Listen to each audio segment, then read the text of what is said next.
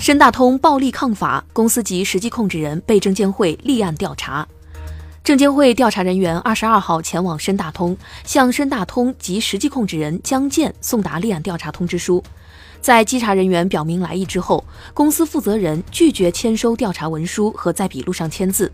多名员工在旁边推搡、抓挠、言语辱骂调查人员，并多次抢夺、摔砸执法仪器，致使两名女性稽查人员手臂被抓伤。调查人员最终报警，才得以保障人身安全。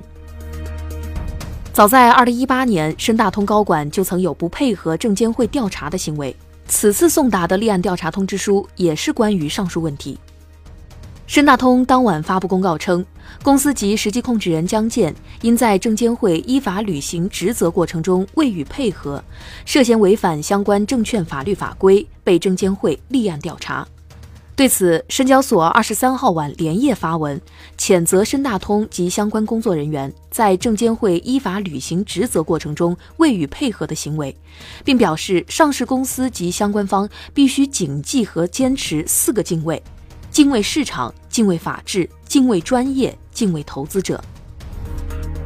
今天上午，深大通三名暴力抗法人员中，两人分别被警方行政拘留九日和五日，一人被警告。公司股票开盘跌停，封单超十万手。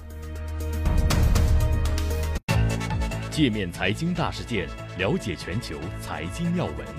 欢迎下载界面新闻 App，在音频频道收听更多精彩内容。